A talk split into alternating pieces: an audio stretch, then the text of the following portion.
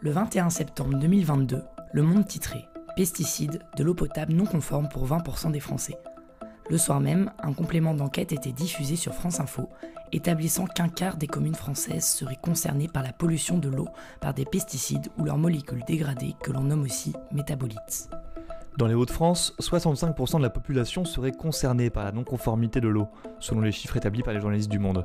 Cela représente près de 4 millions de personnes. En cause, les métabolites de chloridazone, les dérivés issus de la dégradation dans les sols de la chloridazone, un herbicide utilisé dans les champs de betteraves de 1960 à 2020. En 2021, soit après 60 ans d'utilisation de la chloridazone, l'Agence régionale de santé inclut dans son plan de surveillance ces deux métabolites, les jugeant comme potentiellement dangereux. Manque de données, absence de recherche, avec la découverte de ces métabolites, l'État navigue à l'aveugle aucune norme de potabilité n'a été établie, alors même qu'on ignore la dangerosité de ces dérivés de pesticides qui sont présents dans l'eau du robinet de 2215 communes. 60 d'entre elles vont être mises sous surveillance à partir d'automne 2022 et 40 de ces communes sont concernées par un suivi renforcé avec un taux supérieur à 3 microgrammes par litre. Devant l'importance de ces chiffres, nous avons décidé de nous pencher sur la pollution de l'eau dans les Hauts-de-France pour saisir la nature de ces métabolites présents dans notre robinet, leur dangerosité et surtout comprendre le manque d'information et de communication de la part des communes et des agences de santé. Nous avons rencontré Didier Mallet, président de l'association de défense de l'environnement Le Roseau, à l'origine des révélations sur la pollution de l'eau.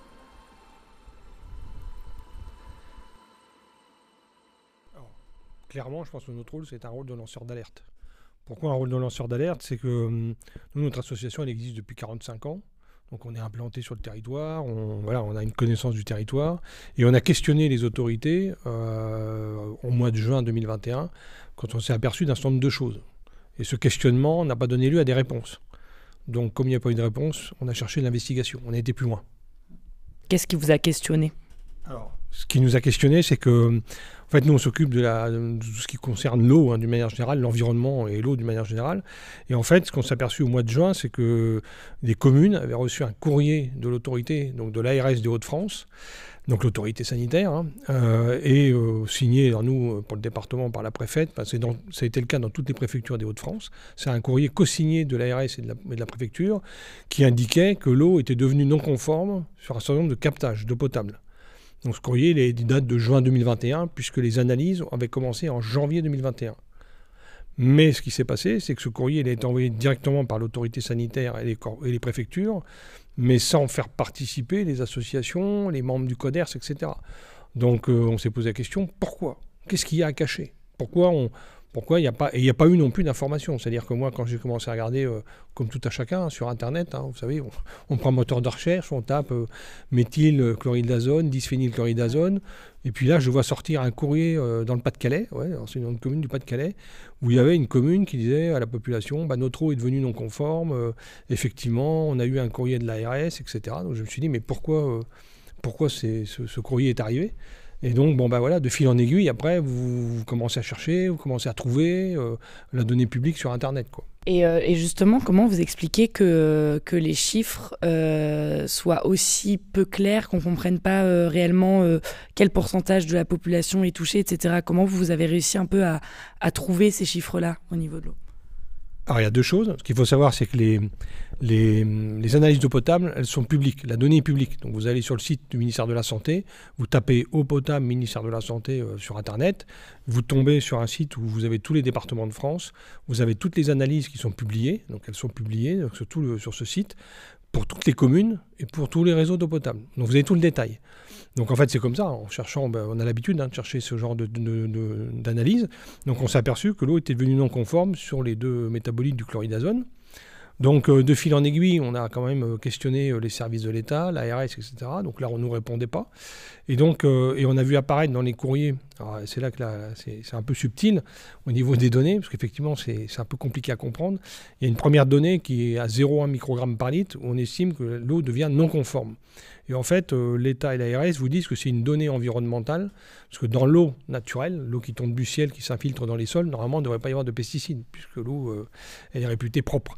Et donc, cette, cette donnée à 0,1 microgramme, qui est une donnée environnementale, l'eau devient non conforme, et on vous dit, en gros, il faut commencer à faire de la prévention et de la recherche, et regarder ce qui se passe. Et après, Ah, on est tombé un peu de l'armoire, hein, c'est ce que j'ai dit la première fois, c'est qu'en fait, on a vu apparaître dans ces courriers une valeur de gestion provisoire, donc on nous a appelé ça une valeur de gestion provisoire, à 44,4 microgrammes par litre. Et donc l'ARS des Hauts-de-France a dit, mais jusqu'à cette valeur, il n'y a pas de risque pour la santé. ils ont dit, voilà, euh, c'est issu d'un calcul, on a pris la molécule mère, la chloridazone, on a divisé par 5 et on arrive à 44,4, parce que la molécule mère devait être à 200, je ne sais plus combien. Voilà, du coup, on a vu cette valeur arriver. cette valeur, n'a pas un caractère réglementaire, parce qu'elle n'est pas dans les textes, elle n'est pas dans les normes. Elle n'a jamais été publiée par l'ANSES, l'Agence nationale de sécurité alimentaire, qui avait reconnu la molécule pertinente. Et on s'est dit, mais pourquoi cette valeur? D'où elle sort? Et là, bah, on a commencé à questionner. Et bon, moi, ce qui m'a permis d'avancer vite, si vous voulez, c'est que bon, j'ai quand même participé euh, grandement au magazine Complément d'enquête que vous avez dû voir à la télé il y a 15 jours, puisque voilà, j'ai participé. Et en fait, euh, j'ai fait, euh, avec le journaliste qui a, qui le magazine, bah, j'ai fait du journalisme d'enquête. Hein. C'est-à-dire qu'il bah, avançait, j'avançais de mon côté. Il y a eu un échange. voilà. Et donc, en fait, pour arriver à comprendre comment l'ARS et la préfecture, les préfectures avaient établi le sujet, parce que c'était quand même coordonné par le préfet de région, hein, le directeur général de l'ARS de la région des Hauts-de-France, bah, nous, on a attaqué au tribunal administratif, ce qu'on appelle un référé suspension. Donc on estimait qu'il y avait un critère d'urgence. On a attaqué une commune pour non-communication des informations, etc. En fait, on a aussi voulu sortir, faire sortir du bois, entre guillemets, la, l'ARS et la préfecture. Voilà, on est en septembre. Vous voyez, on a vu ça en juin. On est en septembre au tribunal administratif d'Amiens. Et là, le jour où on a été à l'audience, il y avait quand même euh, cinq personnes de l'ARS qui s'étaient déplacées. On s'est dit, tiens, c'est bizarre, on doit les inquiéter. donc là, ils nous ont communiqué, dans le cadre de la procédure, ils nous ont communiqué tous les documents les échanges entre l'ARS et la Direction générale de la santé, la Direction générale de la santé et le Haut Conseil de la santé enfin toutes les méga structures françaises. Et là, on a commencé à comprendre euh, comment, euh, enfin, ce qui se passait, quoi. Voilà. Donc ça, en septembre 2021. Bon, on a été débouté au tribunal, mais notre action, elle n'a pas été, euh, c'est pas grave. Notre action, elle a servi entre guillemets à, nourrir notre, notre, nos données, notre connaissance sur le sujet, quoi. Donc aujourd'hui, au-delà de 3 microgrammes par litre, l'eau n'est plus potable, donc on ne peut plus utiliser l'eau à usage alimentaire. Quel risque euh, il y a sur la santé euh, au-delà de 3 microgrammes par litre? Alors aujourd'hui, il y a toujours un doute, parce qu'on dit la molécule est pertinente, mais les études scientifiques ne sont pas poussées jusqu'au bout pour dire si le risque il est avéré ou pas puisque c'est une méthode de protection. Hein. On est dans une méthode de protection, c'est-à-dire qu'on estime qu'il faut quand même protéger la santé publique. Nous, ce qu'on dit, association, c'est que euh, quand on établit une valeur à 3 et que dans certains captages, on se retrouve à 7 ou à 12, euh, on est quand même largement au-dessus de la valeur. Et, il a été prouvé par le passé qu'un certain nombre de métabolites avaient quand même des effets sur la santé et des pesticides. Alors effectivement, on est dans une, une phase de transition et peut-être de, d'incertitude scientifique. Mais l'incertitude, le, doute doit bénéficier à la protection de la santé. Quoi. Et donc, euh, moi, je ne sais pas, je veux dire, euh, euh, je suis une femme enceinte, j'ai un nourrisson. le nourrisson, on sait qu'il est aujourd'hui quand même, il est soumis à son environnement, le développement des cellules, c'est la multiplication cellulaire et tout. Je pense que dans une commune où on est à 9, largement au-dessus de 3 microgrammes par litre, enfin, moi, je serais une femme enceinte, je ne donnerais pas cette eau à mon. Enfin, je la boirais pas et je la donnerais pas à mon nourrisson. Et vous trouvez qu'il y a un manque d'informations de la part de, certaines communes, notamment celles qui sont euh, bien au-delà de ces 3 euh, microgrammes par litre? Alors moi, je peux vous répondre très clairement. J'ai rencontré plusieurs communes. Il y a plusieurs communes qui m'ont dit on ne communiquera pas.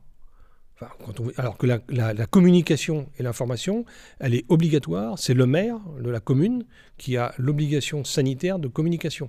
Il a deux choses. Il doit communiquer sur euh, l'analyse, il doit communiquer sur la non-conformité de l'eau et éventuellement, s'il y a une restriction, parce que là, les premières restrictions vont arriver. Hein. Je vous le dis, là, on est au mois d'octobre, et ça y est, c'est parti. Donc là, euh, j'ai des informations comme quoi les arrêtés de restriction vont être pris pour les communes qui sont supérieures à 3. Et donc là, le maire, il a une obligation supplémentaire, c'est euh, de restreindre l'usage de l'eau, hein, selon l'arrêté préfectoral, et distribuer de l'eau en bouteille. Que faudrait-il faire concrètement pour éviter cette pollution euh, dans l'eau et éviter qu'on consomme une eau dont on ne connaît pas les dangers?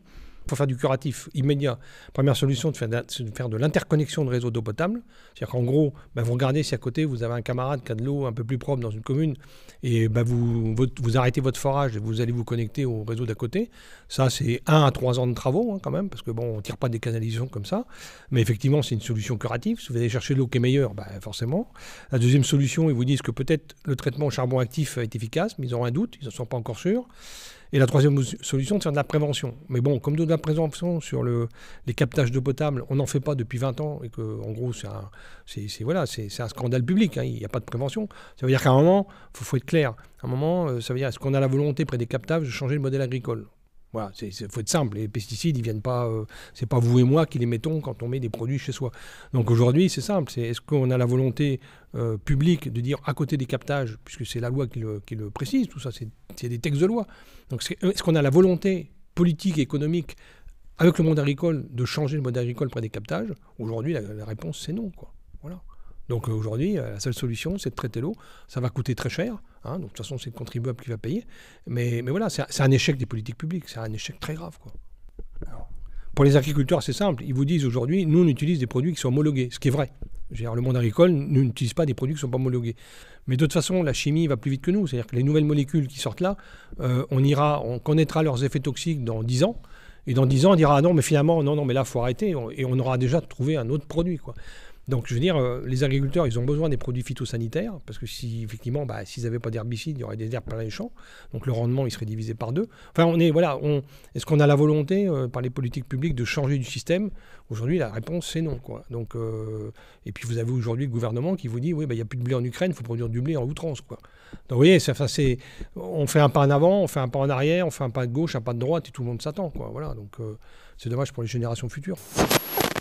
Euh, pour finir, on a vu qu'il y avait des résidus euh, d'armes chimiques qui avaient été retrouvés euh, dans l'eau dans les Hauts-de-France.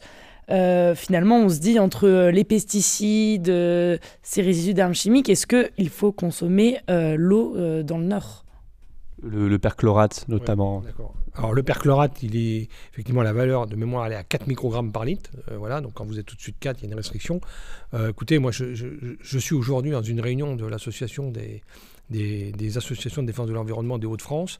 Et on vient d'apprendre ce matin, il y a une super présentation qui a été faite par euh, euh, l'Université du Littoral, qui a fait une, grande enquête avec l'Adréal sur, euh, sur un certain nombre de, sujets sur l'environnement. Et j'ai appris, là, il y a une demi-heure, que 68% des gens qui étaient interrogés, alors là c'est sur le Nord, hein, département du Nord, consommaient de l'eau en bouteille. 68%, c'est le chiffre qu'on nous a donné ce matin. 32% consommaient de l'eau du robinet. Et pourquoi? Et après, vous avez les motifs. Alors, il y en a qui disent, bon, c'est par habitude. Et le deuxième poste, qui est quand même 20%, c'est parce que j'ai pas confiance. Voilà. Et dans le stade d'avant, on disait qu'on n'avait pas confiance dans les autorités telles euh, l'ARS, l'Europe et le gouvernement. Donc, vous voyez, il y a un lien. Voilà. Donc, en fait, il y a quoi? Ben, Le consommateur, il n'a pas confiance dans l'eau. Donc c'est pour ça que, euh, euh, que ce soit les perchlorates ou les autres, euh, ben, quand on trahit la confiance du consommateur et qu'on ne va pas jusqu'au bout, c'est un peu notre affaire de chloridazone, ben, à la fin vous finissez par acheter de l'eau en bouteille, ce qui est stupide évidemment. on va prendre du plastique pour aller faire venir de l'eau de je sais pas où, on est tous d'accord qu'il ne faut pas faire ça. Pour moi c'est clair, c'est l'agence régionale de santé qui balbutie. Euh, voilà, ah ben, on a vu, nous, dans notre histoire, qu'il a fallu développer comme énergie pour arriver à faire sortir les choses. Bon, puis c'est surtout les médias aussi qui les ont fait sortir, hein, parce que le communiqué de presse de l'ARS, il était, il était communiqué deux jours avant le complément d'enquête, comme par hasard. Quoi. Et donc, en fait, euh, ben, on voit bien que quand ils sont acculés, euh, voilà, là, ça sort, si vous voulez. Et donc, avant, c'est vivons cachés, vivons heureux, et puis il faut, faut mettre beaucoup d'énergie pour que ça sorte. Quoi. Mais il a fallu attendre un an entre le moment où vous avez récupéré cette lettre euh, de mairie et le moment où finalement l'ARS a publiquement communiqué. C'est ça, il a fallu attendre un an. Voilà. Donc euh, nous, on a trouvé le temps long, je peux vous le dire, puisqu'il a fallu mettre beaucoup d'énergie pour, faire sortir tous ces chiffres, ces données, etc. Et aujourd'hui, euh, ils sont pris les pieds dans le tapis, puisque là, aujourd'hui, les communes supérieures à 3, donc c'est une interdiction. Il y a celles entre 2 et 3 qui sont sous surveillance renforcée, donc il y en a qui vont sûrement basculer à 3. Et puis après, si vous voulez, il y a toutes celles entre 0, 1 et 3. Alors là, il y en a, je crois que ça représente plus de 4 millions d'abonnés dans les Hauts-de-France. C'est les chiffres qu'on nous a sortis.